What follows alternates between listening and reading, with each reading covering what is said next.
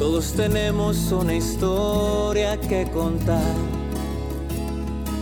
Todos tenemos una historia que contar. Todos tenemos una historia que contar. Buenos días, buenas tardes, buenas noches amigos. Bienvenidos a su podcast Todos tenemos una historia. El día de hoy tenemos una super invitada de lujo. La neta ha sido mi amiga desde secundaria. Por razones de la vida nos separamos un buen tiempo, cada quien siguió su camino, no quiere decir que hubo enemistad o algo, pero cada quien siguió su camino, cada quien siguió su, su vida y por razones también de la vida misteriosas, el día de hoy, hace unos meses será, nos volvimos a encontrar. Les estoy hablando, les estoy hablando de Laura, Laura Sosa. Laura, ¿cómo estás? ¿Cómo te va? Cuéntanos un poquito de ti para que la gente te conozca así a rasgos generales. Ok. Hola Jorge, gracias por invitarme. Sí, yo soy Laura Sosa, tengo 27 años, eh, pues estudiamos juntos. ¿Qué más te digo? Pues estoy descubriéndome a mí misma. Qué bueno que tocas ese tema porque precisamente de eso se trata el día de hoy. Descubriendo mi ser interior o descubriendo el ser que soy. ¿Por qué descubriendo el ser que soy? Porque muchas veces vivimos o pasamos en la vida intentando ser alguien que no somos o siguiendo algo que nos dijeron que éramos. Entonces vivimos con ese dilema entre nosotros de, me dijeron que soy esto, pero pues yo siento que no soy esto en el fondo. Vivimos creciendo con ese dilema y, y tenemos dos caminos, el libre albedrío de elegir lo que nos dijeron que éramos o descubrir quiénes somos. El día de hoy Laura está aquí de invitada porque ella ha descubierto quién realmente es. ¿Cómo, cómo llegaste a este descubrimiento? Mm, pues mira, en realidad no te puedo decir así en específico como de pronto todo sucedió, sino más bien era como toda mi vida sabía que no era esa persona que estaba tratando de ser. Yo tenía una etiqueta muy fuerte, muy grande, muy pesada. Te platico un poquito. Tengo una prima que es seis meses más grande que yo. Toda nuestra vida crecimos juntas y yo tenía la etiqueta de la niña buena, la niña lista, la que no rompió un plato, la santa, la aburrida. Y ella era la rebelde, la que hacía las travesuras. En algún punto de la vida nos separamos y fue chistoso porque ya platicando de grandes nos dimos cuenta que el motivo de la separación era porque a mí me daba envidia que a ella no le exigieran nada y a ella le daba envidia que la compararan conmigo. Entonces, esa es una de las máscaras por decirte de lo que no era y toda mi vida me aferraba en ser. Oye, fíjate lo, lo curioso que mencionas. Precisamente la envidia es eso, el olvidarte de tus cualidades, de tus virtudes, de tus dones por observar las virtudes, los dones y cualidades de la otra persona. Al momento que empiezas a observar las cualidades, los dones y las virtudes del otro, te estás olvidando de ti. Entonces eso es algo muy importante que estás recalcando aquí. Y la verdad es una lección muy importante porque ¿cómo empezaste tú a empezarte a observar a ti en lugar de empezar a, en lugar de observar a los demás? Eh, bueno, pues ya te lo he platicado. Tuve un pues un golpe de pronto toda la vida que yo había construido. Ajá. Eh, de la noche a la mañana, bueno, realmente no fue de la noche a la mañana, yo sabía que estaba construyendo castillos de arena, pero me aferraba y tuve un despertar espiritual, así le llamo yo, en donde se derrumbaron todos mis castillitos de arena que había construido en base a exigencias que tenía en otras personas y fue ahí donde me di cuenta que, estaba en el hoyo. Y en un momento de soledad, de mucha tristeza, de mucha ansiedad, mucha angustia, me di cuenta que no sabía quién era. Esa fue una pregunta que, hasta la fecha no he logrado responderme. Porque no sabía quién eres. Exacto. No sabía quién era. Ahorita que me preguntas quién eres, o sea, me estoy descubriendo, pero creo que todavía estoy en el proceso de. ¿Y tú quién sientes que eres? Siento que soy la mejor versión de mí el día de hoy. Ok. Y este evento del que nos hablas, del que nos platicas, ¿qué hacía que te aferraras a algo que tú sabías en el fondo que no, que no tenía sentido o que era castillos de arena como tú lo mencionas? Eh, era lo conocido, eh, era lo que, lo que creía que me iba a hacer feliz. Eh, tenía unas ganas impresionantes de pertenecer a algo o a alguien, de sentirme querida, valorada, y, y, pues todo estaba afuera. O sea, quería que los demás vieran eso en mí, hasta que cuando todo se te va, te das cuenta que no son los demás. Me enfermaba, eh, pues la verdad es que me encontré con mi peor sombra, me daba mucha vergüenza la persona que fui. Y después ahorita sé que esa persona me hizo ser lo que ahorita sé que soy y me siento mucho más plena de lo que en algún momento de mi vida me llegué a sentir. Por ejemplo, mencionas que en algún momento de tu vida todos o todo se fue. ¿Qué más se te fue? Eh, bueno, para ser, eh, para ser más clara, tenía una relación, Ajá. se acabó. Empieza la pandemia y me voy a encerrar a mi casa porque pues no puedes salir, que porque te vas a enfermar y todo eso. Estar encerrada. No veía la tele porque era ver la tele y estar pensando, comparando, anhelando algo. Y solamente podía estar en mi cuarto encerrada, llorando, lamentándome. Y de pronto un día dije, bueno, es esto o haces algo por ti misma. Y ese fue el momento en el que yo creo que toqué fondo llorar, o sea, ya estaba cansada de llorar y yo dije, pero si estoy aquí, si me siento tan perdida y tan mal, yo creo que ya peor no me puedo sentir. Entonces, ¿qué sigue? Pues levantarte y volver a subirte. Pero no a lo mismo, sino transformándote. Ok, me agrada. Pero, por ejemplo, uno ya cuando lo supera, ya cuando pasó, pues lo cuenta como Hiciera parecer a las personas que nos pueden estar viendo o escuchando que a lo mejor puede ser un proceso fácil. ¿Qué, ¿Cuánto tiempo tú duraste en lo que te diste cuenta, sabes qué? Hasta aquí. Pues te puedo decir que duré 27 años de mi vida. Bueno, los acabo de cumplir creyendo ser alguien que no era, porque buscaba aprobación en los demás y, y me sentía perdida. O sea, si alguien me decía, tienes que ser la hija buena, tienes que ser la novia buena, la amiga buena, eh, este, no hagas el ridículo. No, esto que estoy haciendo ahorita contigo no lo hubiera hecho hace unos meses, así de simple. Entonces, creo que hoy apenas estoy descubriendo esa persona que soy y me dolió mucho. O sea, no te voy a decir que la verdad fue porque no me quedó de otra, porque entendí que había pasado toda mi vida esperando que viniera alguien con su varita mágica a resolverme la vida porque no me quería ser responsable de mi vida. Esa es la verdad. Estaba actuando como una víctima. Ok. Súper interesante lo que Laura nos cuenta. Y es algo muy importante a lo que nos están escuchando y, y viendo. Muchas veces vivimos nuestras vidas como víctimas porque es mucho más fácil echarle la culpa al de enfrente que asumir nuestras responsabilidades, porque asumir nuestras responsabilidades conlleva acción. Y el accionar, pues muchas veces a lo mejor nos da hueva. ¿Por qué? Porque es fuerte, porque es, confrontativo, porque es doloroso, te lleva un proceso de crisis, te tumba primero antes de levantarte, y no cualquiera está dispuesto a, a pasar esa crisis.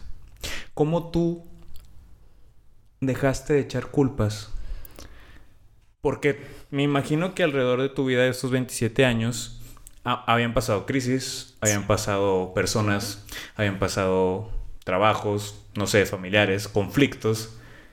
Pero ¿por qué precisamente en esta relación o en este conflicto sí viste esto? Eh, bueno, híjole, qué pregunta tan, tan interesante. Eh, bueno, pues es que por dónde empiezo. En realidad, sí, como tú dices, pasé por momentos donde obviamente no te voy a decir que en, toda esta, en todo este tiempo de mi vida no fui feliz. Claro que era feliz, pero era una felicidad pasajera, no era una felicidad, o sea, era una felicidad que venía desde afuera, de en base a necesidades o cosas que me daban los demás. Tuve una pelea muy fuerte con mi papá Mi papá nunca ha vivido conmigo. Eh, yo le tenía mucho coraje a mi papá y yo andaba por la vida con esta bandera de víctima de es que soy así porque estoy insegura, porque mi papá no me cuidó y ya sabes, ¿no? Todo lo que, todo lo que en algún momento te platiqué. Y desde ahí comencé a ir a terapia. Yo tenía, te digo, tenía una vida que tú pudieras decir y tú me veías y yo me veía feliz, pero lo digo entre comillas, sé que es un... Porque en realidad toda mi felicidad estaba basada en cosas desde afuera. Como un tenía un trabajo estable y me quejaba, tenía una relación estable y me quejaba, me quejaba de mi mamá, de mis amigas, de mis amigos, de todo el mundo. O sea, siempre me estaba quejando de todo cuando me di cuenta y se acaba esta relación, que no era afuera, sino era yo la que me estaba saboteando y quejándome de todo, pues acabaron los culpables. O sea, estaba un papá que no me hablaba. Solamente me quedaba yo.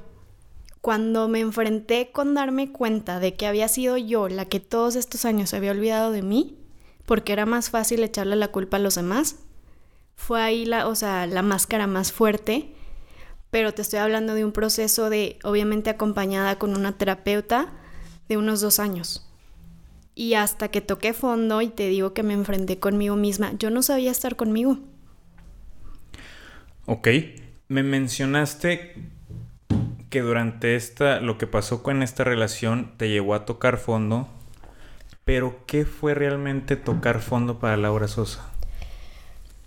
Bueno, pues yo estaba obsesionada con casarme, obsesionada con tener una familia que nunca sentí que había tenido durante mi vida.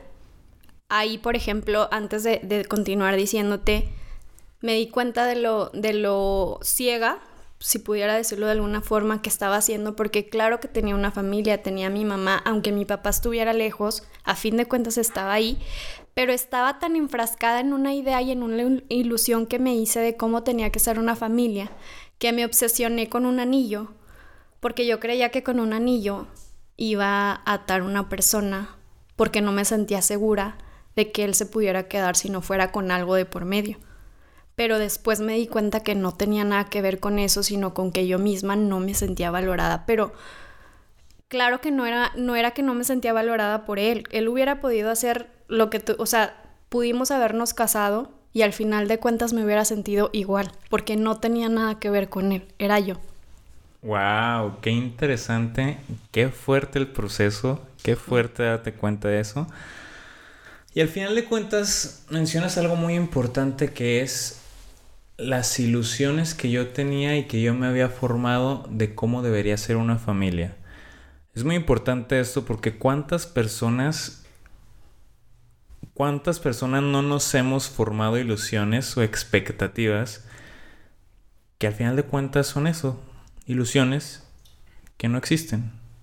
Realidades que no están. Digo, obviamente no hay una realidad absoluta, pero la vida es de percepciones, como bien lo dices, la vida es como tú te lo vayas tomando, la vida depende del cristal con el que tú vayas viendo o mirando la vida.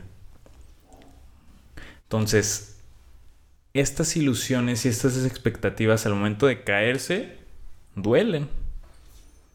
Porque como dices, volteas atrás, ves tus 27 años y se empieza a derrumbar. Es como si volteas atrás y se empieza a derrumbar toda la vida y todo lo, todo lo que habías construido. Porque lo habías construido sobre nada. Pero ahí te va algo interesante. Desde, desde la vieja yo, y, y no estoy diciendo que la vieja yo hoy más que nunca me siento orgullosa de esa persona y la abrazo y, la veo y, la cuido porque era simplemente una niña herida. Pero si volteo para atrás, hoy te puedo decir que nada de lo que he vivido, absolutamente nada, lo cambiaría. Y si pudiera volver a elegir, elegiría lo mismo porque eso me llevó a estar donde estoy ahorita y no cambió nada afuera, al contrario. Eh, simplemente me di cuenta que mientras yo me necesite a mí, mientras yo me cuide a mí y yo esté bien con eso, no importa lo que pasa afuera. No quiere decir que no me vaya a doler, pero mi paz y mi fortaleza está desde adentro, no, no afuera. Ok. Entonces. Ahora te la cambio. Dices que no cambiarías nada de lo de afuera en el pasado. Y obviamente, pues no se puede cambiar nada en el pasado. Pero ahorita, actualmente, ¿qué sí cambiarías de ti internamente? ¿Del pasado? No, ahorita actualmente en eh, la hora de hoy. Cambiaría, pues a lo mejor tomarme la vida más a la ligera. Y no lo cambiaría, más bien estoy aprendiendo a soltar el control. Ok. Eh, era una máscara que también estaba ahí muy fuerte, como siempre quererlo controlar todo, por el miedo a que lo que yo tenía planeado no saliera como yo lo había pensado. Pero al final me di cuenta que eso solo es un miedo a, no... Al final es, un, es una ilusión que yo me hice porque no puedes controlarlo todo y estoy aprendiendo a fluir. Pero se escucha muy bonita. Ahorita todo el mundo te dice fluye. Vibra alto. Vibra alto, pero. Y eso también es otra cosa importante. Yo creía, por ejemplo, cuando empecé con el tema de la espiritualidad, yo mm. creía que, que la verdad es que yo decía, qué pena. Porque yo tenía tantas creencias limitantes de cómo tiene que ser una persona espiritual y yo me imaginaba un gurú con pelo chino y y, meditando. Túnica blanca. Y túnica blanca. Y yo decía, pues claro que yo no me parezco a eso. Y también solamente ves la parte bonita, pero nadie te cuenta todo lo que tienes que pasar. Y no quiere decir que todos lo vivan igual. Pero conmigo fue por un despertar espiritual. Después de. No fue solo una relación, fue toda una vida quejándome de todo. Quejándome de verdad de todo lo que se te ocurra. Entonces, o callándome las cosas, o no sabiendo poner límites y un montón de cosas. Entonces. Fíjate, precisamente ahorita que mencionas el control, hay un supuesto del de la programación neurolingüística que dice, el elemento más flexible de un sistema es el que va a mantener el control. Curiosamente, entre más queremos mantener el control, menos lo tenemos. Entre más intentamos fluir con la vida y con las cosas que van pasando, más estamos en control. Sí, de hecho. ¿Cómo te resuena esto? No, pues totalmente coincido con que creo que querer controlar a los demás es la cosa más desgastante y más dolorosa que puedes hacer por ti. Ya no, o sea, ya deja tú el clima y cosas que de plano sí están fuera de tu control. Querer controlar a alguien o que, o que alguien te controle a ti es yo creo que lo más tóxico. Y no hablo de toxicidad como la polaridad de bueno y malo, sino lo más tóxico para ti. Es una manera muy rápida de perderte y también muy cómoda. Porque siempre nos quejamos, por ejemplo, en las parejas. Siempre nos quejamos de, ay, es que fulanito me controlaba, o mi novia está loca, o mi ex está loca. Pues claro, es más fácil echarle la culpa a la ex loca o al ex controlador. claro, porque a nadie le gusta decir sí, pero yo también me equivoqué. Yo también permití, porque en modo de víctima es más fácil que te digan qué hacer. Y entonces si te equivocas... Le echas la... O sea, te quitas la responsabilidad. Va a ser la culpa de los demás no tuya. Sí, a mí me resuena mucho esto, por ejemplo, y es un caso familiar, se me viene a la mente ahorita que decías eso, es, por ejemplo, esta casa la compraron hace poco mis papás. Mi papá al momento de decir que cuando le preguntan de la casa, ella dice, no, pues Pati, su esposa, mi mamá, pues ella y, mis hijos quisieron venirse. ¿Por qué? Porque en el momento, si las cosas salen mal, que es a lo que él se está preparando en un futuro, o sea, desde ese punto de vista, me imagino, quiero creer. Pues si pasa algo mal, ah, yo les dije que yo no, yo no, tomé la decisión, fueron ustedes. Y desde ahí es como, tú lo estás disfrutando, tú estás a gusto aquí tú estás feliz también. Hay responsabilidad también ahí. ¿Sabes cómo? Claro. Y te lo menciono esto porque muchas personas así vivimos durante mucho tiempo en nuestras vidas. E incluso cuando empezamos o estamos en el viaje espiritual, vuelves a caer en esos mismos patroncitos porque es inevitable porque cuando uno se siente perdido, ¿qué es lo que hace? Vuelve al caminito que ya conoce, que ya está marcado, que ya está hecho. Claro, porque aunque sea doloroso, es lo que conoces. es lo conocido. Ya está marcadito, ya no tienes que quitar las piedras ni el césped ni nada, ya está bien sabroso pavimentado. Y el otro todavía no. Entonces, por ejemplo, nos contabas de esta vida de espiritualidad. ¿A qué te refieres con esto? Ay, bueno, ahí te va. siento que estoy saliendo del closet espiritual, sin agravar a nadie. Así me siento. Dale. Em, ¿Qué es ser, el ser espiritual para mí? ¿Qué ha sido? Eh, encontrarme con mis sombras. ¿Qué es una sombra para mí? Son las cosas que me han dolido tanto que las he disfrazado de buenas intenciones. Eso es una sombra para mí. Ajá. ¿Quieres que ahonde más en eso o sí? Como tú gustes. Bueno, voy a seguir contando y ahorita si tienes una duda me dices. Entonces fue esta parte de quedarme sola, según esto, sin nada, no yendo a trabajar ahí conmigo. Y de pronto me di cuenta, bueno, luego caí en, la otra polaridad de culparme de todo. Todo lo que ha pasado es mi culpa, mm. todo. Ahí de tapete con todo el mundo, ya sabes. Y tampoco esa era la solución. No. Y un día me di cuenta que no sabía ni siquiera estar conmigo. Me puse frente a un espejo y no podía decirme las palabras te amo. No podía. No ni me salía. jugando. Ni jugando. O sea, obviamente lo hacía porque es un ejercicio. Sí, sí, sí, totalmente. Pero claro que yo me veía y yo decía, eres una mentirosa, no es cierto. Y, y me daba tanto miedo expresar lo que estaba sintiendo por dentro porque estaba muy enojada. Esa era la palabra, estaba enojadísima. No podía aceptar que sentía que odiaba a todo el mundo. Pero cuando lo hice, más allá de simplemente por sacarlo, por darme cuenta que es una emoción que ahí estaba, fue muy liberador.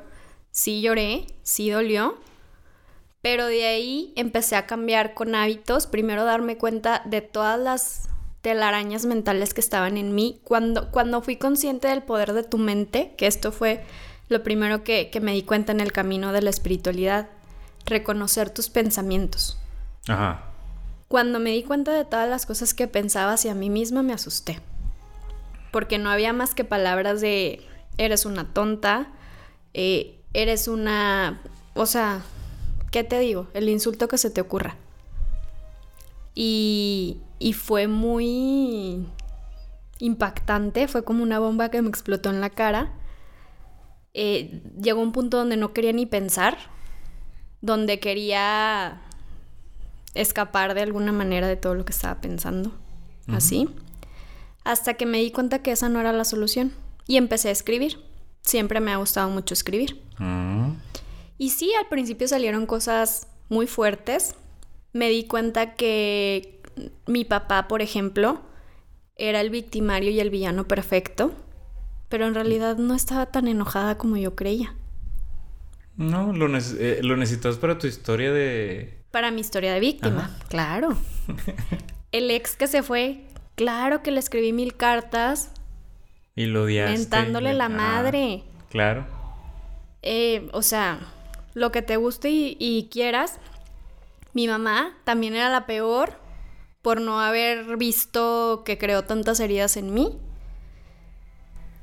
Y cuando asumí la responsabilidad, sí lloré, sí me dolió, pero ahí, irónicamente, tuve, empecé a sentir que tenía el control de mi vida, no desde controlar lo que me pasaba afuera, sino darme cuenta que estaba actuando como una niña herida berrinchuda que no quería asumir la responsabilidad de su vida.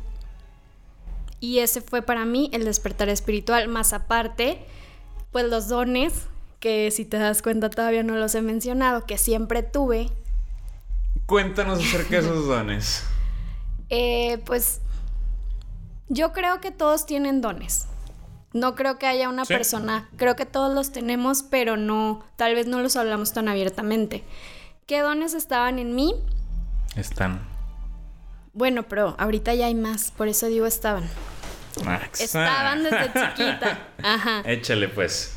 Eh, bueno, desde chiquita era bien, era una niña, era una niña extraña, la verdad, porque me acuerdo, por ejemplo, que con las muñecas siempre las volteaba, o sea, en la noche cuando ya me iba a dormir las volteaba de, o sea, para que no me dieran, para que no se me quedaran viendo a los ojos porque yo sentía que se me quedaban viendo en la noche y se movían. Y luego también, si hubo ciertas ocasiones donde yo le decía a mi mamá, se movió la muñeca en la noche, mamá, y sentí que se, se ponía arriba de mí, cosas así. Pero pues típico que la verdad siempre he sido bien creativa. Entonces mi mamá era como que, ay. Qué buena historia, mi Ajá, ajá. Y ya, este, también nunca conocí a mi abuelo, pero yo me acuerdo que de chiquita yo decía que hablaba con mi abuelo. Solo se lo decía a mi mamá. Mi mamá obviamente no me creía y no era así como que le diera tanta importancia, pero de pronto me cachaba haciendo cosas. Por ejemplo, mi abuelo tenía un tic muy peculiar y me cachaba haciendo lo mismo que hacía mi abuelo. Entonces, pues como que ahí fue donde dijo, achis, esta niña es rara. pero bueno. Vivi. Sí, era la Vivi de la familia. Y ahorita pues más, pero ya me siento orgullosa. Creo que todos somos Vivis de la familia.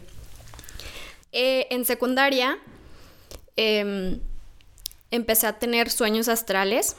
Eh, sentí que me, sentía que me salía de mi cuerpo. Hubo una vez que que vi a mis ángeles, me dijeron su nombre. Obviamente esto que te estoy diciendo, pues lo saben muy poquitas personas. Y pues ahorita los que lo vean. Que le llegue quien le tenga que llegar. Y la verdad es que no me asusté. O sea, no, de hecho ni siquiera me hablaban así como estamos platicando tú y yo, sino era como que pensaban en algo y yo lo sentía. Este, luego después en los sueños astrales empecé a verme en mi cuarto y luego empecé como a llegar a otras dimensiones. Fue una sensación rara, era como que te acostabas y sentías como que algo te succionaba. Pues tú también lo has vivido. Entonces, tú sabes lo que se siente, amigo. Y, y claro que obviamente no le contaba esto a nadie, yo decía, estoy loca, pero me encantaba hacer eso hasta que un día me pasó una experiencia que me asustó. Eh, aquí quiero hacer una pausa. Yo vengo de una familia donde mi abuela es demasiado católica, demasiado de esas cosas son del diablo y te vas a ir al infierno. O sea, no tan exagerado, pero sí hay, es una religión muy rígida. Ajá, es una, es una, es una, sí, creencias muy rígidas. Y pues obviamente estas cosas pues me daba mucha pena decirle. Y, y, y, también aquí hay algo chistoso, o sea, ahorita mi abuela más o menos sabe en dónde ando, y es la que menos me ha dicho algo. Entonces ahí también. Así pasa. Yo solamente me inventaba de, no, es que me van a decir que estoy loca. Ajá. Este, y pues lo escondí, y lo escondí, y lo escondí. Hasta que pasa esto, donde yo ya tenía, siempre, las personas que me han llegado a conocer bien, no se les va a hacer raro que les ande hablando de ángeles y de números, que realmente me han conocido, no se les va a hacer raro que esté hablando de esto, porque siempre de alguna manera lo hablaba o ponía, o sea, o, que me ponía a meditar. Claro, porque desde eso mucho ya estaba en ti. Claro. Nada más que alguien no lo quería ver. Exacto. Y la única que no lo quería ver era yo. esto, esto que te digo lo bloqueé por mucho tiempo porque me dio, porque me asusté. Ah, también otra cosa importante era sonámbula de chiquita y me daba mucho miedo. De hecho, una vez me salí de mi casa y no me platicaron ya hasta que estaba más grande. Me fui a casa de unos primos.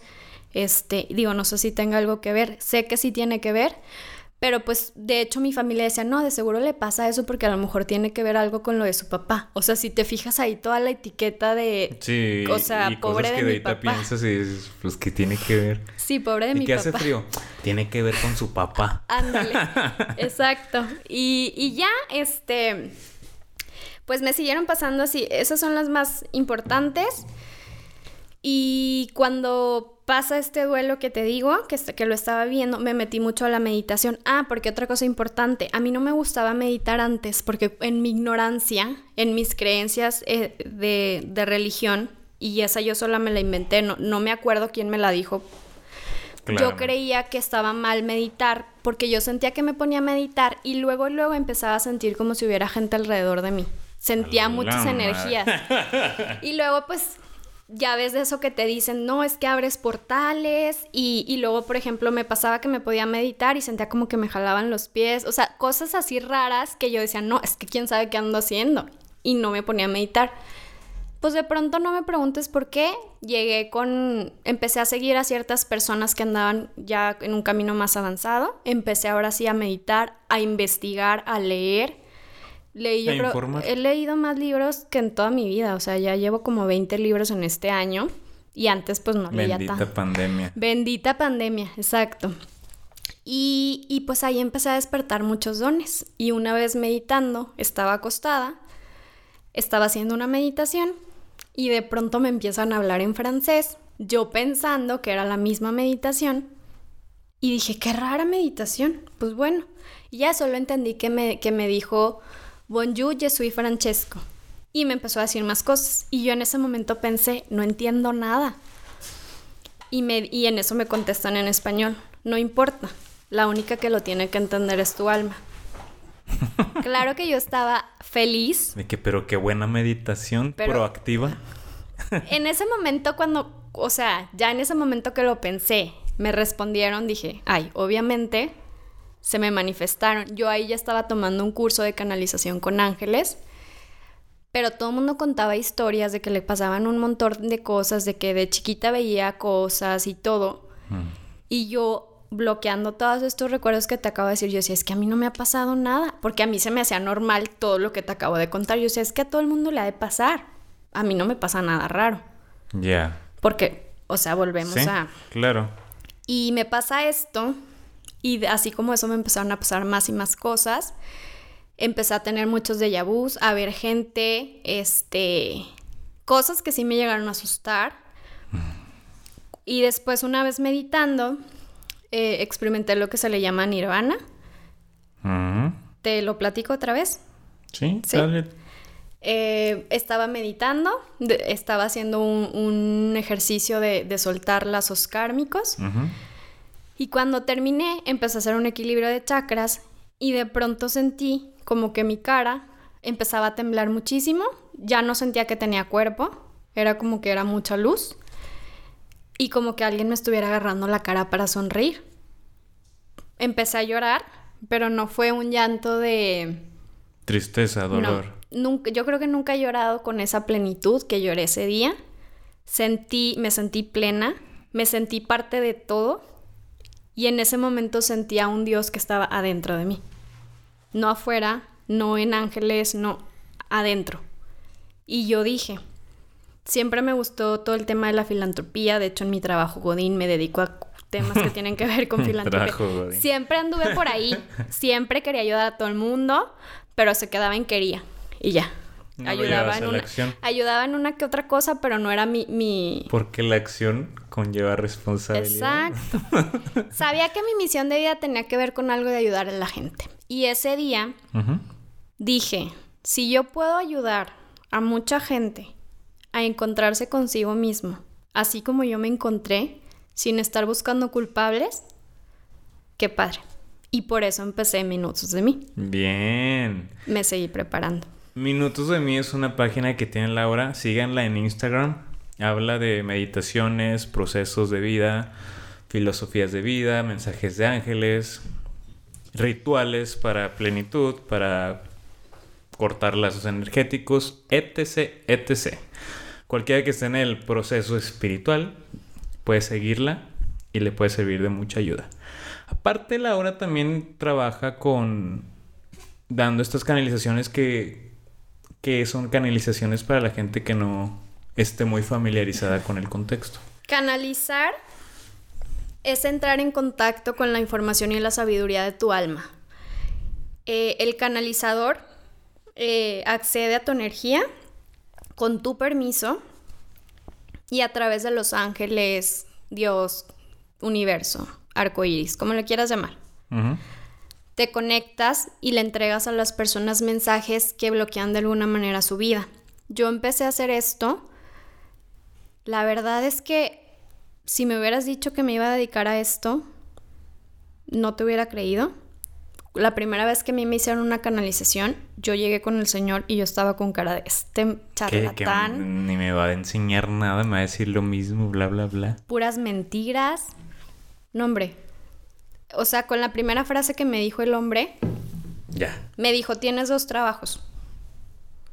Y pues la verdad es que me ha tocado gente de todo. Hay gente que cree, hay gente que no cree.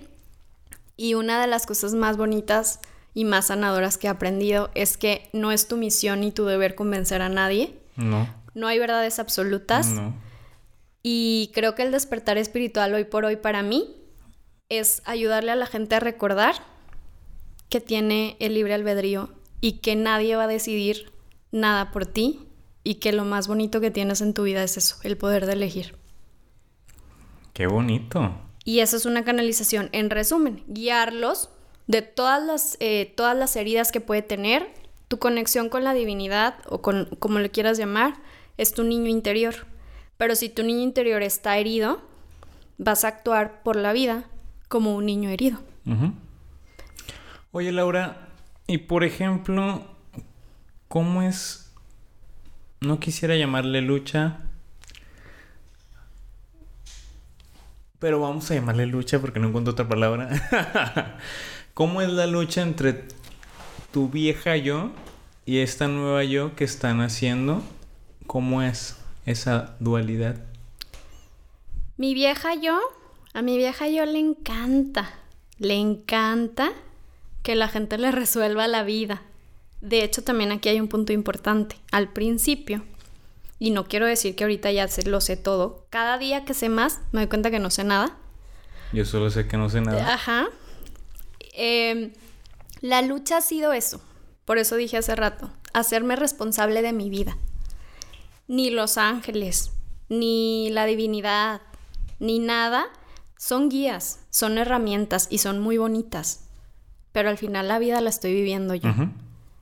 Obviamente aquí entra la fe, claro que tengo fe Siempre he sido de las que creen el tema del secreto, pero antes yo creía que iba a pensar que mañana quiero tener una camioneta CRB ah. roja y me iba a aparecer afuera de mi casa. Estacionadita. Claro que no, ya aprendí. Esa es la lucha, o sea, que, que mi vieja yo quiere que todo sea rápido. Oye, por ejemplo, ahorita que mencionas eso y que escuchas ya mensajes de Los Ángeles y que te llegan mensajitos por aquí, por allá y, ya ves este apoyo, ¿cómo es esta dualidad de la vieja tú al querer? Pues ya tengo apoyo. Mira. Ya está resuelta mi vida. No, fíjate que, fíjate que no. Se escucha, se, escucha que pudiera ser así. No. Mi vieja yo no cree que mi yo de ahorita puede hacer lo que estoy haciendo. Ok, esa es la, esa es la batalla ahí. La batalla, exacto. O sea, como te dije hace rato, hay gente que te cree y hay gente que no te cree y no pasa nada. Pero yo enfrentarme con, con, esa parte de no creerme que tengo esta capacidad, porque todos la tienen. A ver, pero te interrumpo un poquito. Dime. ¿Qué pasa contigo en tu interior cuando una persona no te cree? Me siento muy mal me, o sea, sí, me, hago, me cuestiono si estoy haciendo lo correcto. Me cuestiono si realmente va por ahí el camino. ¿Y cómo va relacionado esto a que tú no te la crees? Porque, por ejemplo, en las canalizaciones he logrado ver cosas de personas, pues tú tuviste una conmigo, hmm. y yo digo, ay, de seguro me lo estoy inventando porque es mi amigo, pero luego me pasa con otras personas que no he visto en mi vida y les digo cosas que no hay manera de saber. Pero tampoco se trata de eso. Tampoco se trata de, de adivinar el futuro. No, no, no. No, pero, pero yo estaba tan obsesionada con entregarle a la gente algo para que me reconocieran y, y, y el trabajo más importante en este camino es ese. Darte cuenta que tú eres un canal pero si la persona quiere sanar, si quiere escuchar el mensaje, no es tu problema. Claro, tú lo das y si lo escucha, pues es el pedo de la otra persona. Entonces es todos los días ser una madre para mí, para esa niña berrinchuda que todavía sigue ahí. Es, y decirle... es lo que te iba a preguntar. Hace rato mencionabas que para lograr dar alguna canalización o dar algo en la vida espiritual, llámese del don de la persona que el don que tenga, tiene que estar bien con su niño interior. ¿Cómo logras mm. tú estar bien, por ejemplo, con tu niño interior? Mira, no quiere decir que tiene que estar sanado, no, pero reconocerlo. Sí, pero ¿cómo logras tú? Yo tuve que hacer cambios en, mi vida, hábitos. O sea, lo que te dije hace rato, darme cuenta de mis pensamientos, de mis creencias. Meditar para mí ya no es una opción, es diario. Mm. También, por ejemplo, empecé a hacer yoga. Mm.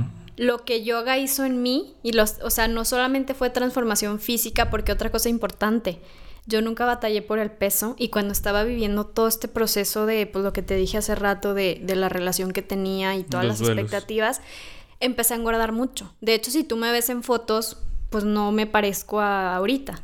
Ajá. Y todo tenía que ver con tragarme emociones.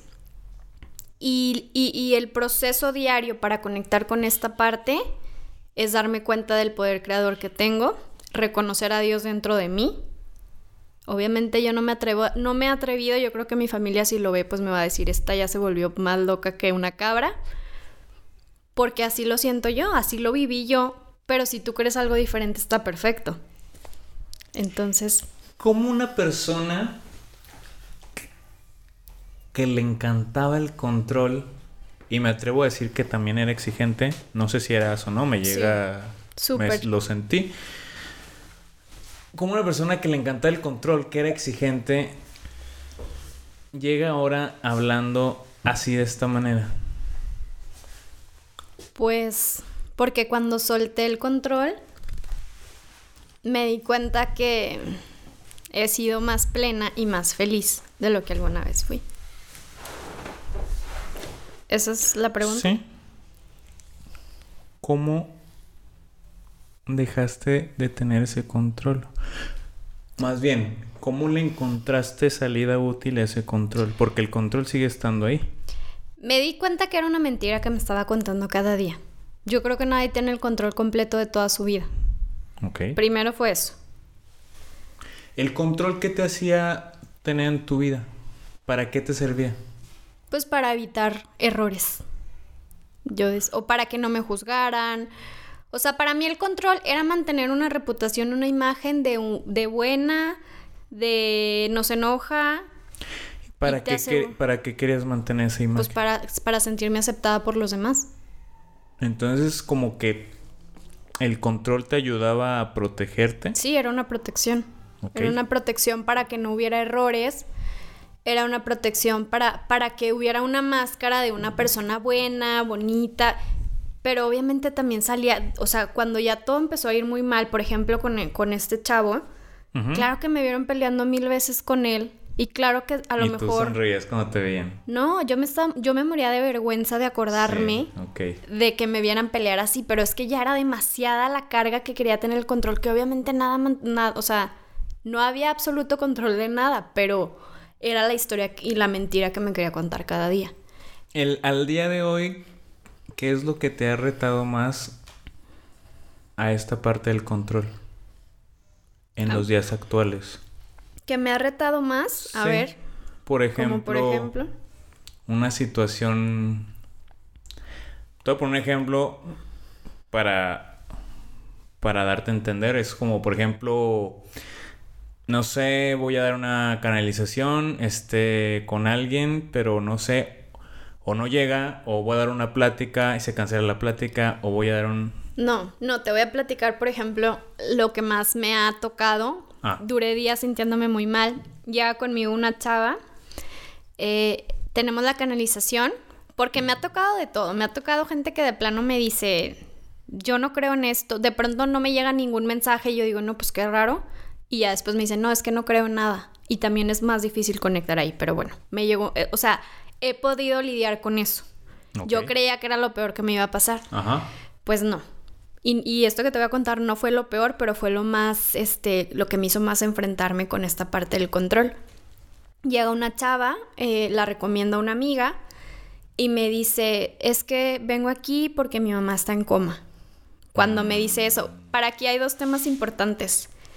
La dependencia que yo le tenía a mi mamá era inmensa. Cada canalización me ha sanado también a mí. Yo no estoy ayudando a nadie a sanar, digo, creo que sí, pero más bien yo me estoy sanando a través de los demás.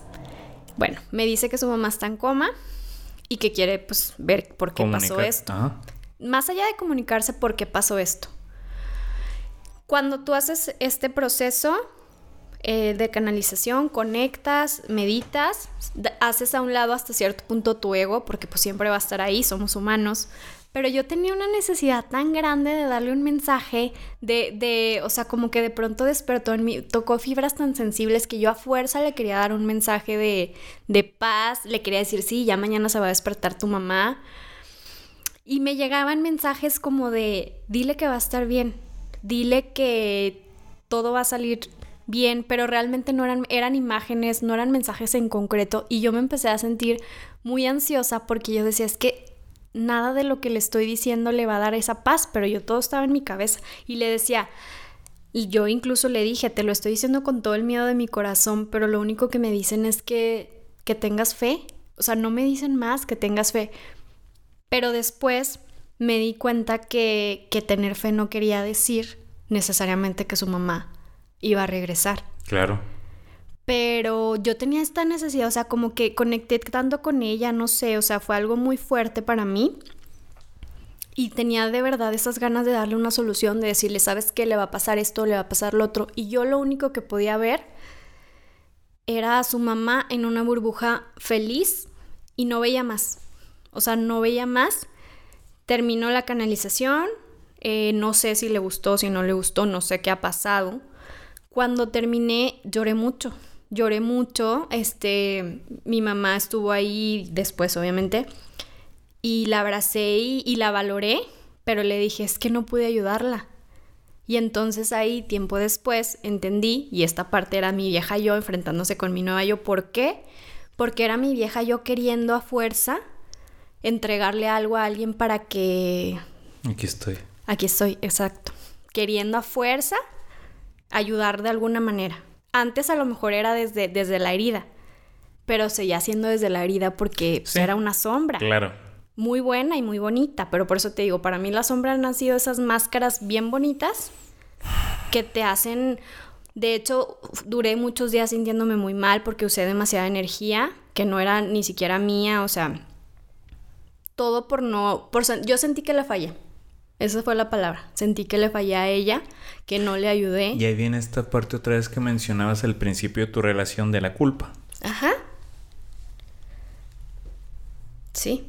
De hecho, te lo dije, te lo he dicho muchas veces, pero apenas hoy, hace tiempo, hace poquito, puedo decirte, cuando empecé este despertar, cuando empecé a madurar, cuando me di cuenta de las heridas, de todo el proceso, yo siempre, yo decía, y aquí va otro enfrentamiento de mi vieja yo con mi nueva yo. Yo decía, es que si me hubiera, si hubiera, si me hubiera dado cuenta antes de todas las cosas locas que estaba haciendo, él no se hubiera ido. Es que si, y, y todas las cosas, to- todos los hubieras. Si hubiera hecho esto, si no hubiera hecho tal. Y después un día me di cuenta y dije, bueno, y creo que tú fuiste el que me mandó la imagen, o no sé, de pronto abrí. ¿Qué Bueno, decía? te llegan mensajes de todos lados, pero decía, si todo tu pas si no hubieras vivido todo tu pasado, hoy no estarías aquí. Y esa es la realidad.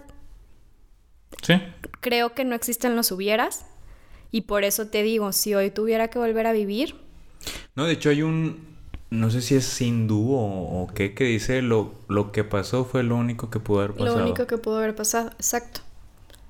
Y ¿Pa' fue qué lo te mejor. atormentas en el... Y si hubiera hecho esto. Sí, si hubiera claro. hecho lo otro.